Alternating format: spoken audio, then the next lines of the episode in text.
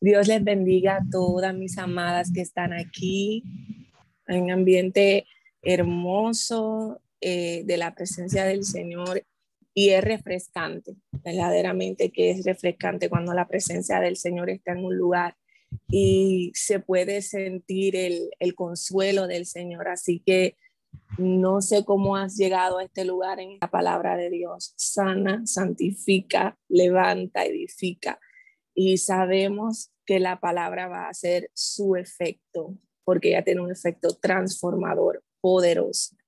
Eh, le voy a pedir a la hermana Lucía que por favor me lea el versículo que va a ser la base para nosotros en esta mañana.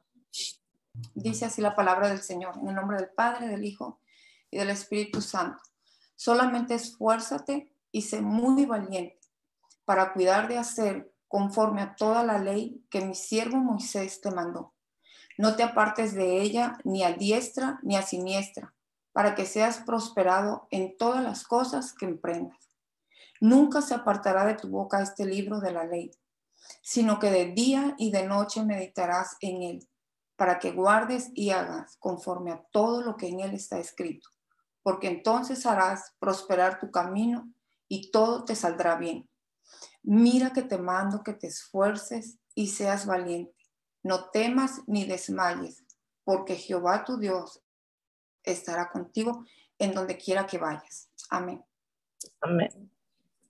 Para poder enfrentar la codependencia y la dependencia, es sumamente necesario que usted aprenda a meditar en la ley del Señor y que como se le dijo a Josué, te vas a tener que esforzar y vas a tener que ser valiente. Cuando nosotros nos esforzamos, vamos más allá de nuestras fuerzas. Cuando nosotros nos esforzamos, ponemos empeño en algo de una manera sobrenatural para que esto se lleve a cabo. Vamos más allá de nuestros límites. Cuando nosotros somos valientes, significa que aunque hay algo que me produce temor, hay algo que a lo mejor me puede hacer temblar por un momento, tengo la valentía de enfrentar eso que me da miedo en el nombre poderoso de Jesús.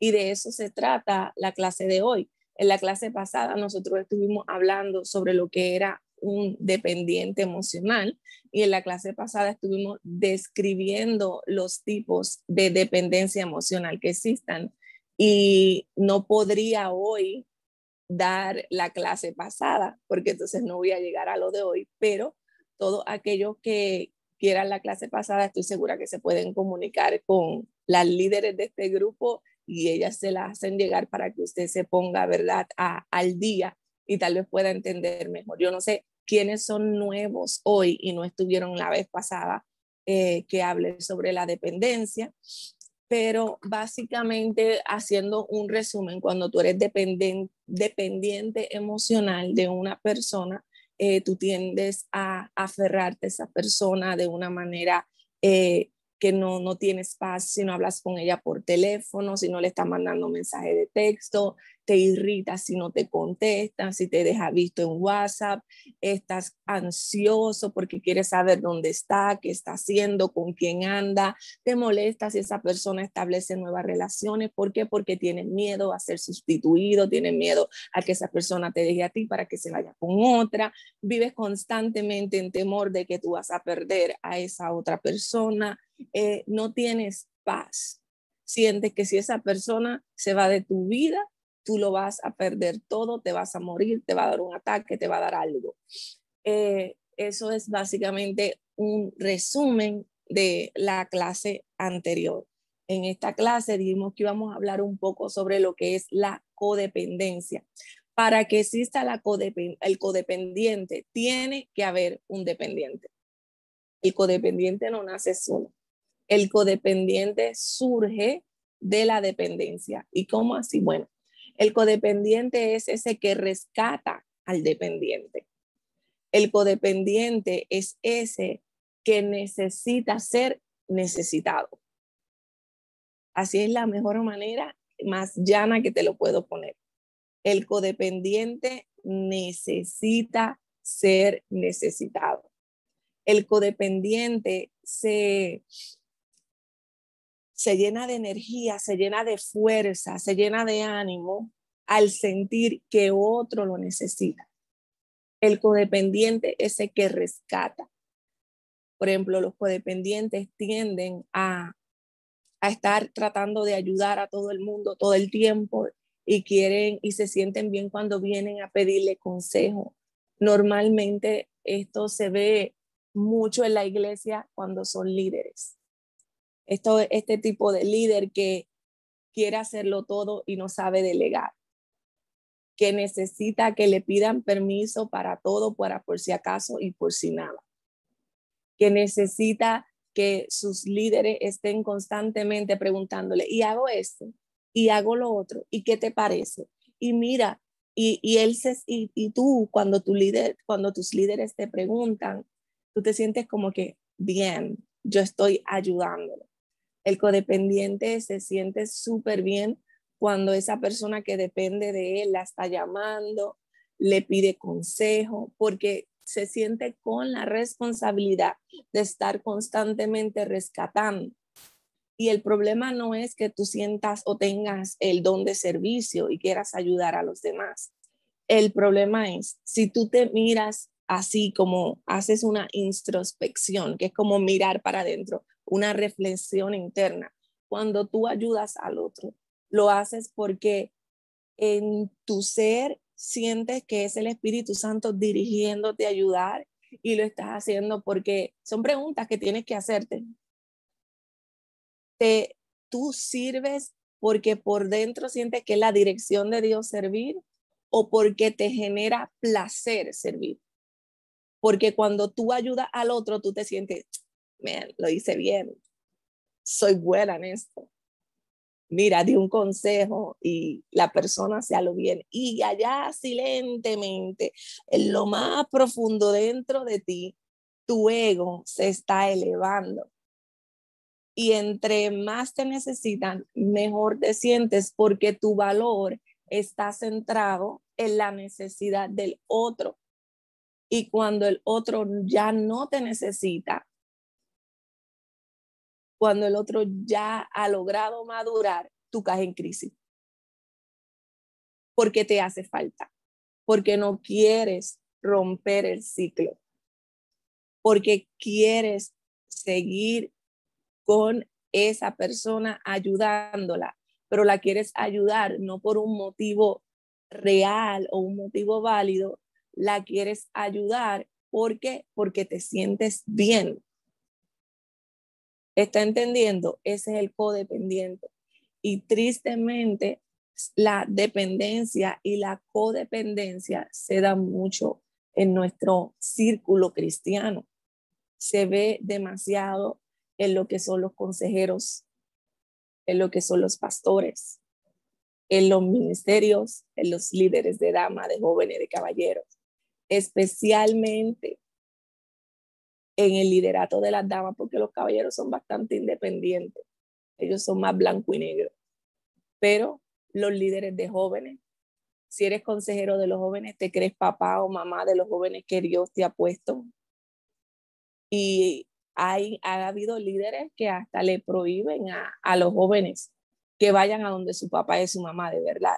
Yo tuve una persona que trabajé muy de cerca el caso, que el líder de jóvenes se aferró tanto y tanto a ella que hasta casi le hacía cambiarse el apellido. Nunca se lo cambió legalmente, pero ella tenía en su mente que la había parido en el espíritu y se le metió tanto eso en la cabeza y le lavó el cerebro a la otra pobre muchacha que tenía un desorden de dependencia muy fuerte y un desorden afectivo muy fuerte porque no tenía, no había crecido en un hogar estable y seguro, que le quería controlar la vida a esa muchacha, le decía qué ropa interior se iba a poner, la vestía como ella, le hizo decir que tenía su nombre y el apellido tenía que decirle papá y mamá. Una cosa es cuando uno por amor y cariño, uno le dice um, dad o mom a los pastores. Por ejemplo, yo tengo una relación muy saludable con mis pastores. extremadamente saludable. Ellos no me gobiernan a mí, yo los respeto a ellos muchísimo. Y desde que yo me mudé a los Estados Unidos, ellos han estado ahí para mí y ellos se llevan muy bien con mis padres. Y ahora pues yo llevo desde el 2008 siendo una de las pastoras de la iglesia. Desde que yo llegué, ellos asumieron un rol, además de pastores, paternal, pero nunca ellos a mí me han exigido nada. Yo le digo a mirar porque ellos son como a mirar para mí, literal. Ellos han estado pendientes no tan solo en el área espiritual, sino en todas las áreas. Y se ha desarrollado ese cariño, pero hay una comunidad de familia. Jamás ellos han tratado de asumir el papel de padres ni alejarme de mi papá y mi mamá. Al contrario, ellos ven a mis papás como unos papás de ellos. Eh, una relación de familia muy hermosa y muy saludable donde no hay control. El problema es donde existe el control.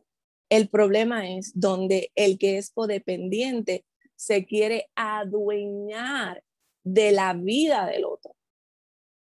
Y el dependiente nunca rompe el ciclo.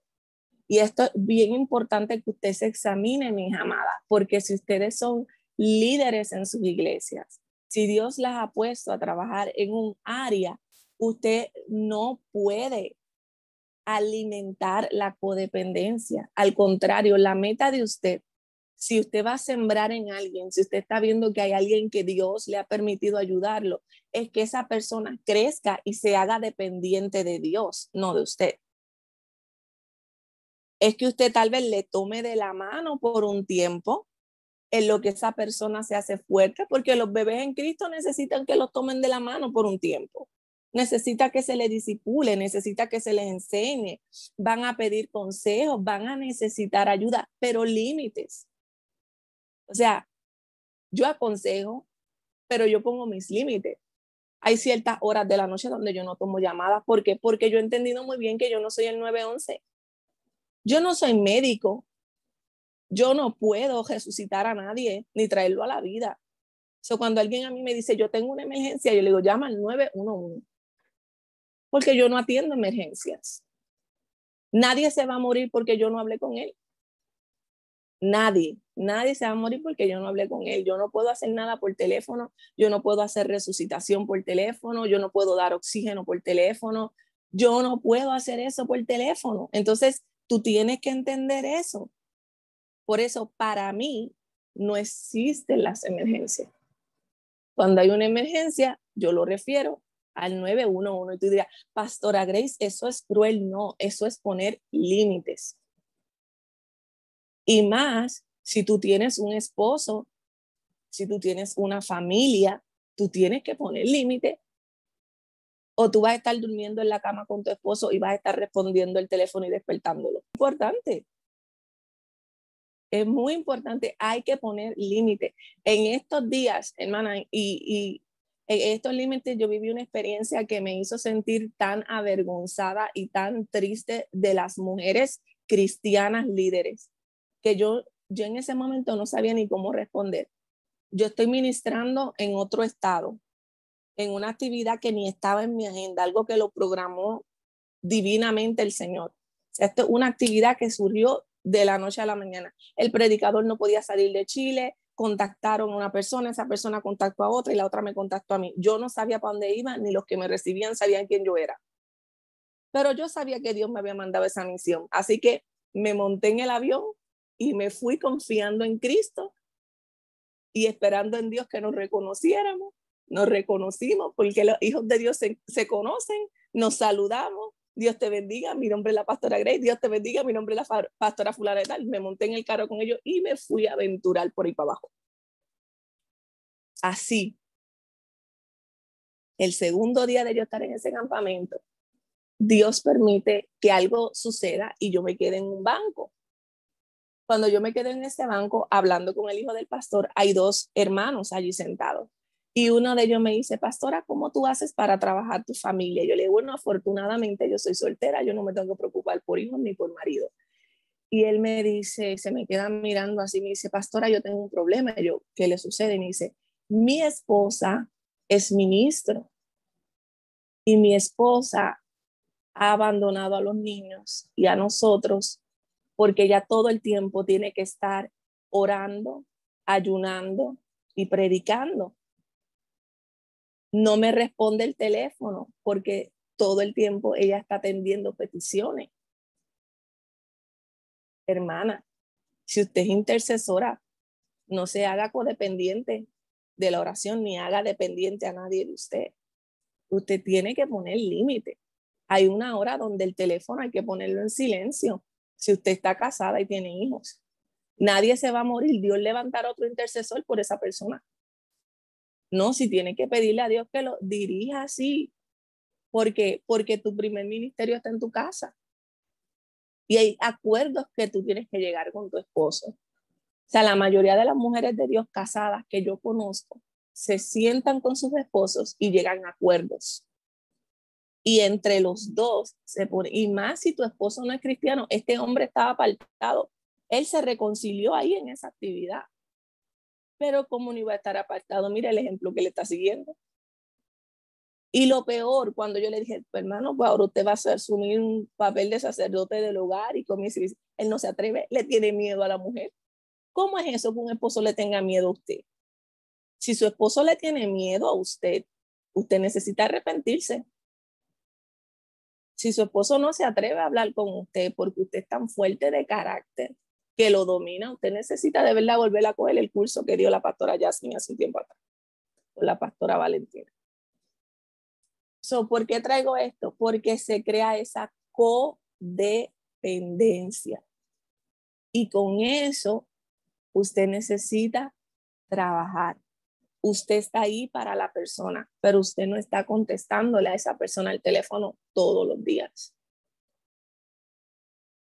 No puede. Por ejemplo, en mi, en mi profesión, yo tengo mucha gente que necesita consejería pero yo le pongo los límites, vamos a hablar 50 minutos. Y cuando ya están faltando 5 minutos, ya ahí yo le digo, vamos a ir resumiendo el tema y en una semana hablamos de nuevo. Y a veces le digo, en un mes hablamos de nuevo, dependiendo cómo yo vea la situación. O en dos semanas volvemos a hablar. Y si es algo que yo entiendo que necesito un poquito más antes de las dos semanas, yo le digo, en una semana me puedes enviar un mensaje de texto para decirme cómo vas y le contesto, no siempre al mismo tiempo. Cuando yo estoy trabajando en despegar, aunque yo vea el mensaje y pueda contestar, no lo hago. Porque tú tienes que ir poco a poco despegando esa relación de codependencia. No es que tú vas a abandonar a nadie. Acuérdese que nosotros no predicamos de abandono. Nosotros predicamos de amar. Nosotros, yo no creo en romper relaciones, yo creo en tener relaciones saludables. ¿Me entendió esa? Nadie salga de aquí diciendo, la pastora Grace dijo que yo tenía que cortar con... No, yo no le he mandado a nadie a cortar con ninguna relación. Yo le he mandado a usted a tener balance. Yo le estoy enviando a tener balance en sus relaciones y a usted le va a doler. Si tú eres codependiente, establecer el, balance te va a doler a ti y le va a doler a la persona. Porque va a llegar el momento en que tú vas a querer que esa llamada llegue. Porque tú te va a, a llenar a ti de satisfacción.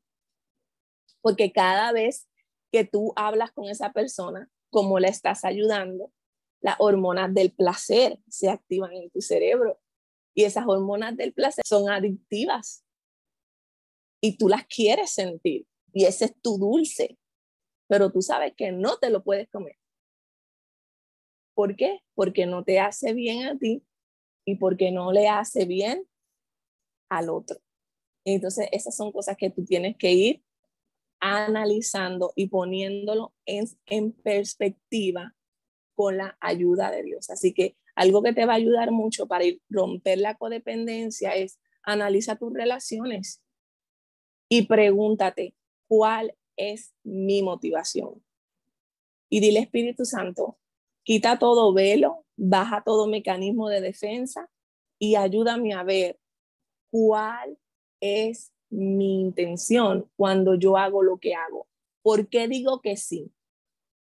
¿Por qué yo ayudo a la maestra Oceanía? ¿Por qué yo estoy trabajando en Jeter? ¿Por qué yo quiero ser tutora? ¿Por qué yo quiero ser líder en mi iglesia?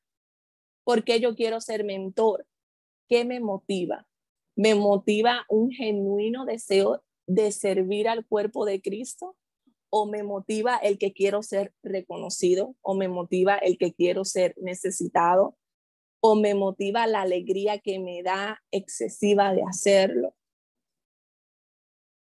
Entonces, eso es súper, súper importante. La dependencia y la codependencia se da a todos los niveles, se da entre papá, hijo, hijo y papá. Mire, si su hijo es un adulto, déjelo ser adulto. O sea, hay padres que sus hijos ya tienen 18 años, que ya podrían buscarse un trabajo, que ya podrían esforzarse y ellos lo quieren tener en la casa. Y no los dejan trabajar porque sienten que el muchacho le va a dar algo. Mi hermano, yo estaba en la universidad, yo trabajaba, yo estaba predicando y viajando la isla completa y metiendo por los montes que usted no tiene la menor idea de la isla de Puerto Rico, por allá por Jayuya, subiendo y bajando, a veces sola, una muchachita de 19 y 20 años. Y yo estoy aquí, yo estoy viva. A mí el trabajo no me hizo daño. Yo no estoy trabajando ahora mismo porque tengo una condición y mi doctor me tiene unas restricciones. Pero es la primera vez desde que empecé en el mundo laboral que yo he estado tanto tiempo en mi casa y no estoy sin trabajar porque yo he estado trabajando para el Señor más que nunca en este año y medio. Entonces, muchas veces, papá, tú te haces codependiente. ¿Por qué? Porque si tu hijo no trabaja, él depende de tu dinero. Y si depende de tu dinero, depende de ti. Y si depende de ti, tienes control sobre él. Respira profundo, papá y mamá. Entonces tu hijo no va a poder madurar porque lo quiere, lo quiere hacer tan dependiente. Ay, no, es que si trabaja no se va a concentrar en los estudios. Bueno, pero que se busque un part-time, que aprenda, que aprenda lo que es el valor del dinero. No todo tú se lo puedes dar a tus hijos. ¿Por qué? Porque se van a criar este, unos consentidos que van a creer que ellos se merecen todo en el mundo y cuando se enfrenten a que no todo el mundo es papá y mamá van a sufrir mucho. So, por eso tú vas rompiendo la codependencia poco a poco. Y si no los quieres poner un trabajo afuera, dales trabajo adentro en tu casa. Mamás que le lavan a sus hijos los pantalones, la camisa y todo, porque porque él es el nene de la casa y tú eres la mamá y lo tiene que hacer. No, enséñale a tu hijo, rompe esa dependencia tuya.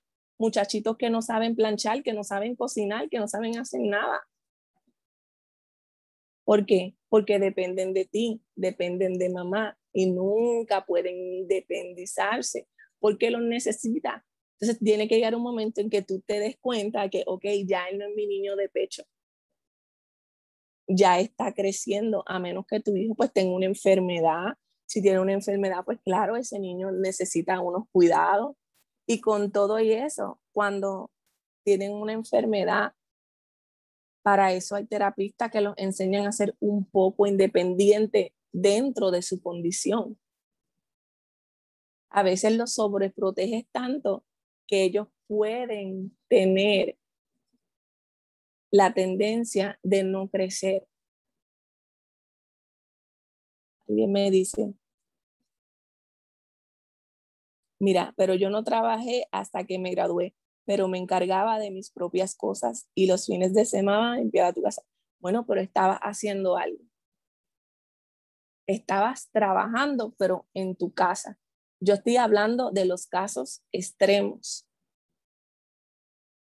Hay casos extremos, hermano, y esos casos extremos hay que llevarlo a balance. ¿Para qué? Para que no surja la codependencia.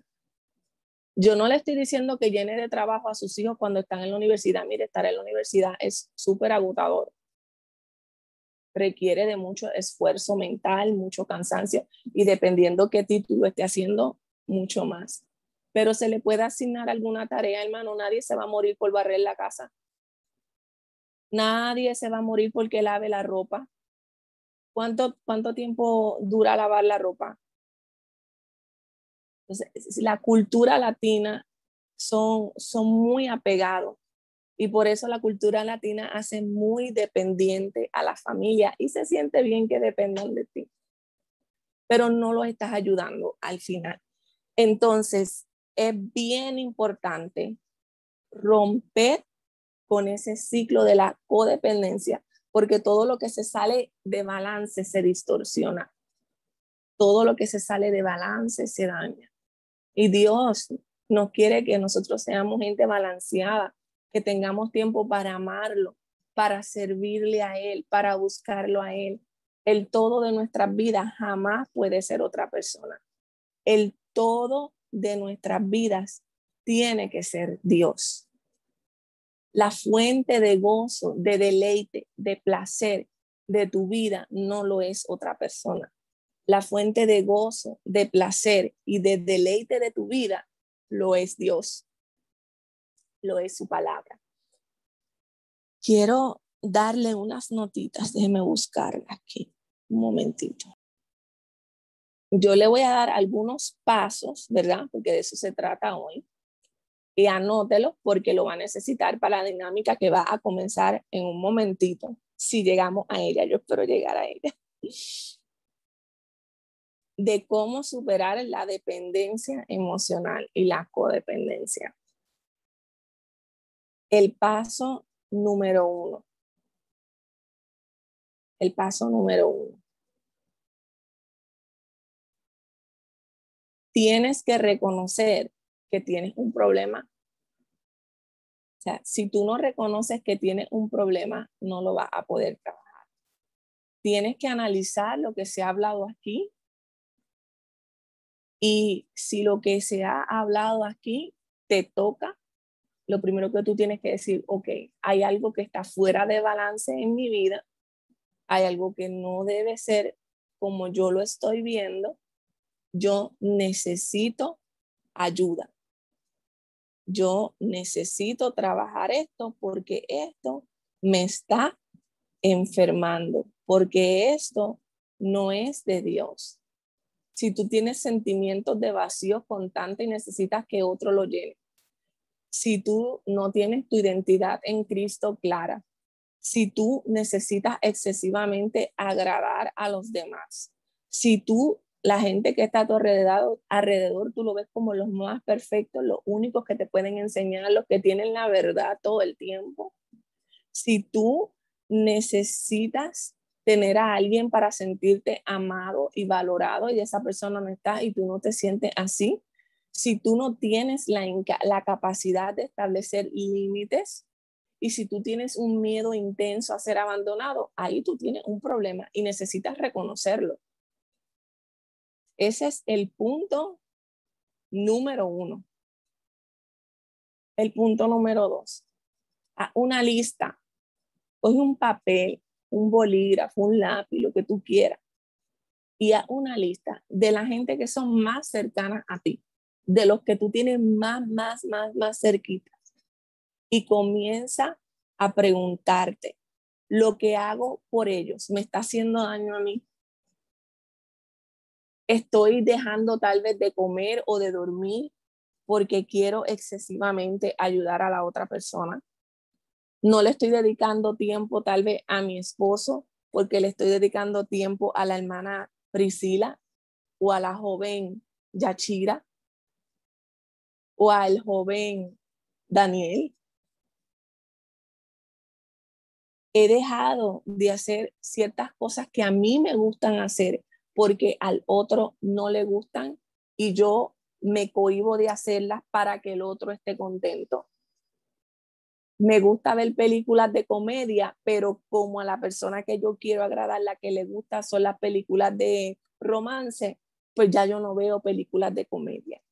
Me gusta comerme un helado de vainilla, pero como al otro lo que le gusta es el de chocolate, pues vamos a comprar helado de chocolate mire, si a este le gusta el de vainilla, el otro le gusta el chocolate, que él lo compre de chocolate y tú te lo comes de vainilla. Y si es que lo que hay dinero para uno, pues en esta salida se compró el de chocolate y en el otro se compra el de vainilla. pero hay un balance. Otro punto para trabajar la codependencia. Tienes que aprender a ser asertivo. Aprender a decir que no. Una persona asertiva es una persona que expresa lo que siente de manera respetuosa. Sea, usted no le va a faltarle respeto al otro, usted va a ser cortés, usted va a ser amable, recuerde el fruto del Espíritu, gloria al Señor, aleluya, no se olvide de eso. Pero usted puede decir que no. Si usted hay algo que no lo quiere hacer, usted expresa lo que tiene por dentro. Muchas personas no son asertivas porque tienen miedo a que las dejen y dicen, es que si digo lo que estoy pensando me van a dejar. No, en una relación saludable uno puede expresarse, uno puede decir que no, con respeto, con cariño. Una manera de eso, de decir que no, le voy a dar un ejemplo. Te invitaron a la playa y um, voy a coger a Lucía. Lucía me dice, ay, Paz Grace, yo quisiera que tú vinieras a Cancún conmigo un fin de semana de playa. Pero a mí no me gusta la playa. Eso es un ejemplo, a mí me encanta. Pero a mí, a mí no me gusta la playa en el ejemplo. Y yo le voy a decir a Lucía, wow, Lucía, acompañarte sería tremendo, pero lo que sucede es que a mí realmente no, no me gusta la playa. ¿Hay alguna otra actividad que tú crees que podamos hacer juntas? Vamos a ver qué otras cosas tenemos en común para salir. Entonces yo no me obligo a estar en un lugar donde verdaderamente yo no tengo ningún interés ni ningún deseo de estar. Así que usted tiene que aprender a decir que no, no todo el tiempo se puede decir que sí, aunque uno quiera. Trabajar, trabaja y refuerza. Los psicólogos dicen tu autoestima, pero nosotros hablamos sobre identidad. Trabaja y refuerza tu identidad. Mira lo que dice la palabra de quién eres tú. ¿Quién dice Cristo que tú eres? Tú eres su hija. Tú eres adoptada en el amado. Tú eres aceptada en Él. Él te amó por el puro afecto de su voluntad. Busca en la palabra qué dice la Biblia que eres tú. Y de acuerdo a lo que dice la palabra que eres tú, eso tú lo vas a ir reforzando y lo vas a ir trabajando con el Espíritu Santo y vas a ir analizando esos versículos bíblicos. Yo espero que estén anotando. No tengas miedo de salir de tu zona de comodidad. Muchas veces te aferras a cosas porque eso es cómodo, pero si eso que tú te estás aferrando te está haciendo daño, no te puedes aferrar tienes que ponerle los límites. Lo próximo que te quiero decir, no tengas temor. No tengas temor a establecer los límites. Confía que el Espíritu de Dios te está guiando. Estás estableciendo límites en amor necesita espacio para tener relación con Dios, necesitas espacio para crecer en gracia, para crecer en inteligencia, para crecer en sabiduría, para poder ocuparte de lo que el Señor necesita que te ocupe. Una persona no puede dominar toda tu vida. O sea, si usted me dice que usted está con la misma persona hablando desde que usted se levanta hasta que usted se acuesta, usted tiene un problema serio. Si usted me dice que usted cada ciertos minutos está mirando el teléfono a ver si esa persona le está respondiendo o le está escribiendo y usted se pone nervioso si no le escribe, usted tiene un problema serio de dependencia con esa persona. Aprende a estar solo con Dios. Anótela. Aprenda a estar sola con Dios. Aprenda a tener tiempo para relajarse con el Señor. Para decir, Señor, me voy a sentar aquí en este banquito, ven, siéntate conmigo. vamos a mirar los árboles o vamos a mirar el cielo o vamos a meditar en, en esta porción de la palabra. Ay, Señor, vente, que hoy te voy a hacer un concierto yo solo, aunque no cante. Y pon tú el karaoke tú solo y cántala ahí al Señor, aunque te salgan los gallos, aunque te desafine, eh, no importa, tú ahí gózatela con el Señor solo. Ponte creativo. Yo he salido con el Señor a, a tener un date Sí, yo he tenido mis dates con el Señor, en las que yo me he vestido, me he puesto bien bonita, como si fuera a salir con un muchacho. Y le dije, ¿sabes, Señor? Como yo no tengo novio, yo no tengo marido y tú eres mi marido, pues hoy me voy a arreglar para ti. Y me ha arreglado de pie a cabeza como que yo voy por una cita y me voy a comer con él. Y le digo, vente, siéntate. Y, lo, y digo, tú, tú ahí y yo acá, vamos a hablar. Ay, esta comida está buena, qué sé yo qué. Y tengo mi conversación con el Señor allí en el restaurante, feliz de la vida. Hermano, sea creativo con el Señor. Se puede, se puede romper con esto. Relaciónate con otras personas. Aprende a tener otras amistades no te centres en una sola persona. Si tú tienes el deseo de ayudar, hay tanta gente que necesita ayuda, hay tanta gente que necesita discipulado. Trata de diversificar tu ayuda. Trata de redirigir tu ayuda y no le dediques toda tu atención a una sola persona. Eso es para los codependientes. Los dependientes si tú ves que tú estás enfocado en una sola persona, mira, exponte a nuevas amistades, exponte a conocer otra gente, exponte a salir con otras personas. El que quiere ser amigo ha de mostrarse amigo. Hay gente que no tiene amistades porque no saben ser amigos, porque quieren que todo el mundo los salude a ellos, pero ellos no saludan a nadie. Una vez alguien me dijo, ay, a mí nadie me saluda en esta iglesia. Yo le digo, ¿y cuántas personas saludas tú?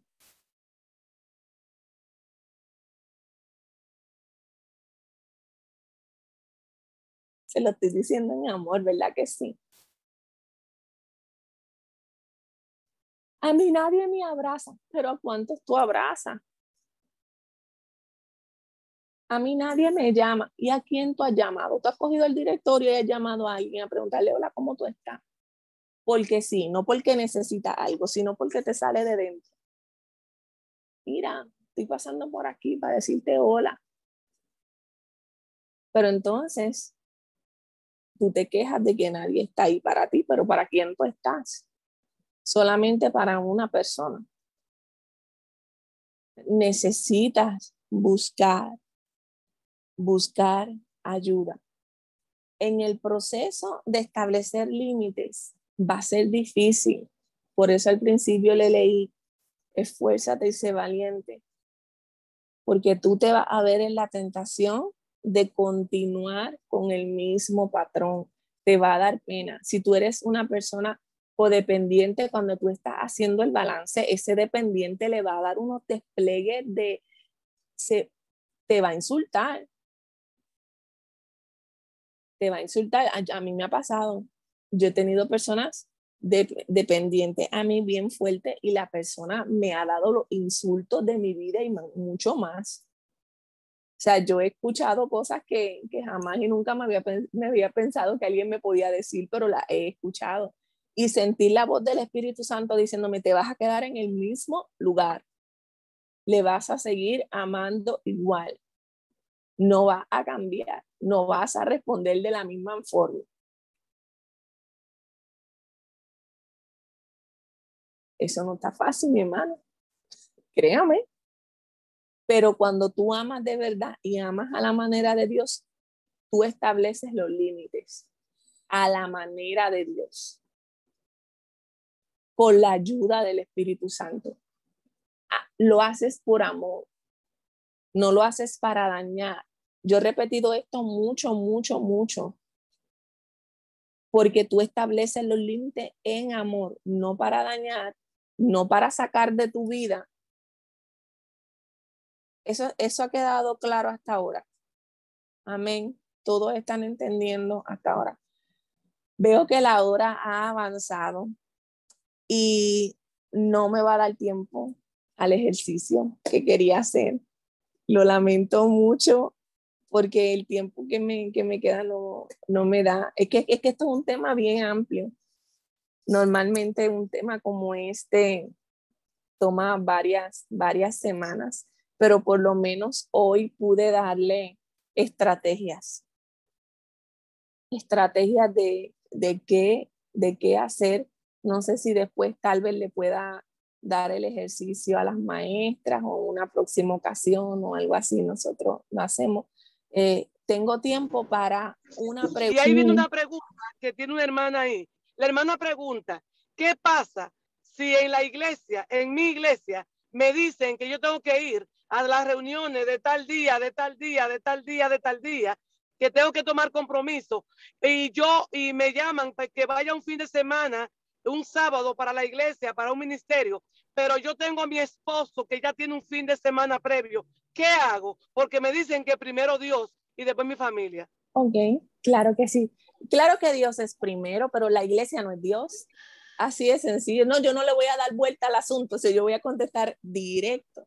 Dios es primero, pero la iglesia no es Dios. Yo lo tuve que vivir. Yo soy una de las pastoras de mi iglesia y alguien que estaba muy envuelto cuando llegó el COVID, yo tengo en mi casa a dos ancianos. Y Dios siempre fue primero para mí. Pero cuando el COVID estaba en todo su apogeo, yo tuve que bajarle a mi participación en la iglesia. Mi iglesia abrió a los dos o tres meses y yo con dolor en mi alma porque amo a mis hermanos y amo mi congregación muchísimo tuve que decir todo lo que sea online, cuenten conmigo. Todo lo que sea a través de WhatsApp y de Internet, cuenten conmigo. Pero si yo no estoy saliendo y estoy haciendo mis compras a través de Amazon, a través de Walmart Online, yo no voy a ir para la iglesia en este momento porque yo no voy a exponer a mis padres que son ancianos. No teníamos conocimiento de, de cómo se manifestaba el COVID, no sabíamos qué íbamos a hacer.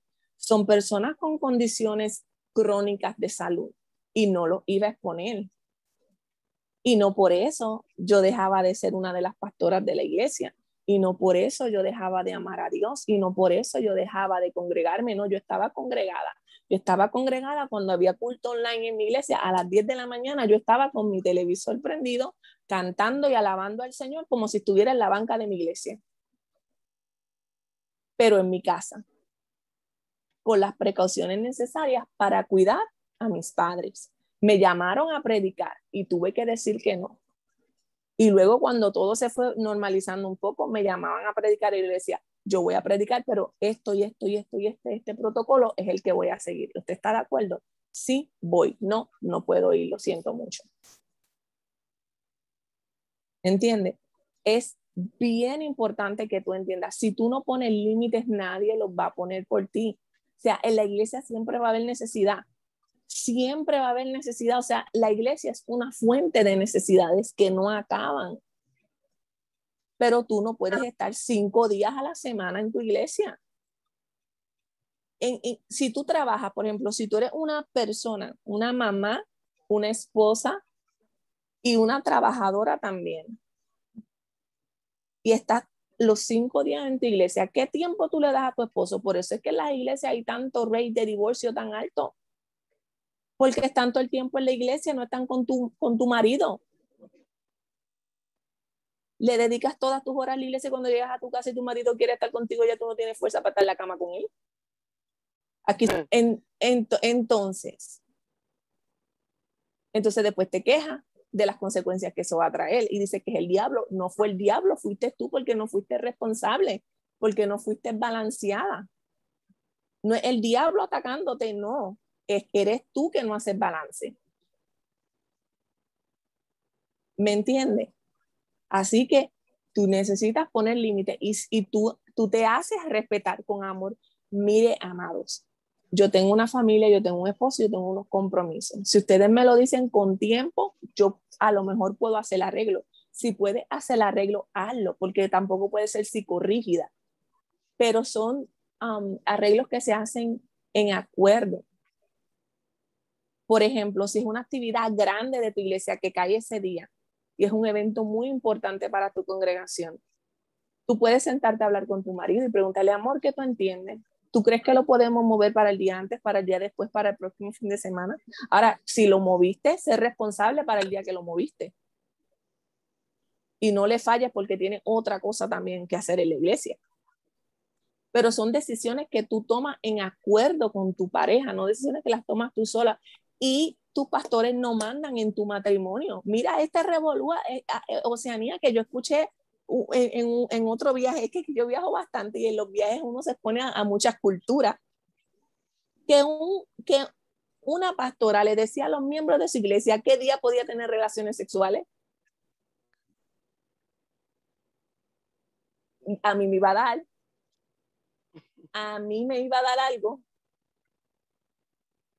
que era cuando el Espíritu le mostraba a ellos, no que cuando el Espíritu le va a mostrar a ellos. Eso no es lo que dice la Biblia.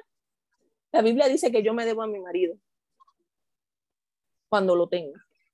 Es, es tener balance, eh, es muy, muy, muy importante. Por ejemplo, mi, mi iglesia es una iglesia, yo considero que bastante balanceada. Nosotros no tenemos servicio todos los días. Y el pastor entiende cuando un hermano tiene que ausentarse. Y lo que nosotros tratamos de hacer es que las actividades mayores las tenemos en nuestro calendario, las agendamos con tiempo y hacemos todo lo posible por asistir.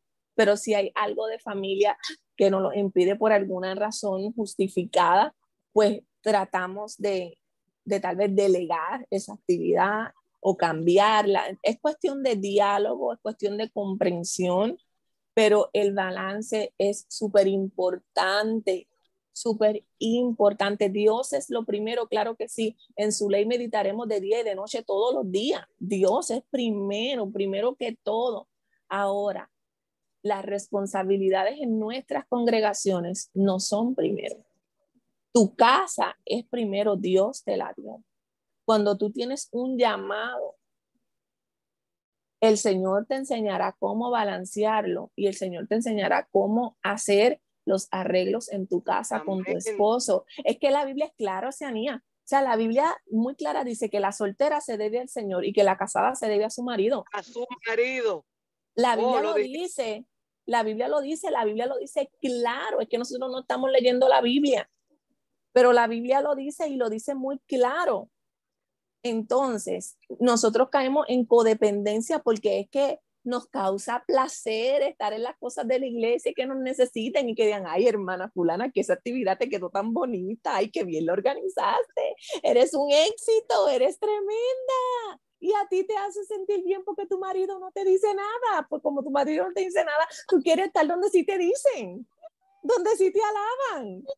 Eso es todo. Ego, puro ego. La, la ama, yo me quisiera Amén. Amantísimo Dios, Dios eterno, Dios de gloria, Padre omnipotente, creador del cielo, de la tierra, del universo. Delante de ti, Padre, venimos en cononía, en mutuo acuerdo, Padre, para orar, para interceder, para presentarte a la pastora Grace, para que delante de ella, Padre Santo, tú envíes tus ángeles a guardarla, a cubrirla, a limpiar los aires, a cubrir sus caminos, Padre Santo. Llévate toda opresión, toda carga, toda lucha, toda inquietud, todo aquello, Padre, que trate de robarle la paz, Dios amado. Tú conoces su corazón, tú conoces su necesidad, Padre Santo, Padre amado. Tú eres su esposo, tú eres el amado. Bendito Dios.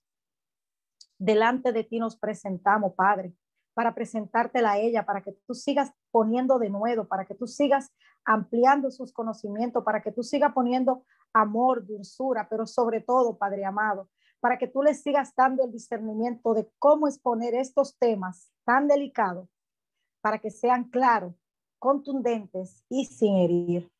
Sí, Padre Santo, así también te pedimos que tú abras nuestro entendimiento para que nosotros podamos aceptar la corrección con amor, para que nosotros podamos entender que darte a ti el primer lugar no significa desatender las otras ocupaciones que tenemos, Dios amado. Padre amado, que tú eres el centro de nuestras vidas, el único del cual debemos depender, el único del cual tenemos que depositar todas y cada una de nuestras cargas. Bendecimos la vida de la pastora Grey, Padre Santo, Padre amado. Te pedimos que la cubra, te pedimos que la guarde, te pedimos que la guíe, que la lleve a todo momento, a todo lugar donde ella se tenga que desplazar. Te la presentamos, amado Dios, de manera especial, Padre Santo. Te presentamos su vida, su ministerio y sus familiares. Guárdala, cúbrela en todo momento, amado Dios. Y te pedimos, Dios amado, que tú sigas abriendo nuestro entendimiento y nuestro corazón para que todas estas cosas se queden grabadas y no sean simplemente una charla más que hemos escuchado, sino que entendamos, Padre Santo, Padre amado, que son palabras que vienen de ti para formarnos y corregirnos de la mejor manera posible, Padre Santo, Padre amado. En el nombre poderoso de tu amado Hijo Jesús, te damos las gracias y nos despedimos, Padre Santo, no de tu presencia, sino de este chat, anhelando, amado Dios, que cada semilla sembrada dé fruto y germine al ciento por uno. En el poderoso nombre de tu amado Hijo Jesús. Amén, amén y amén.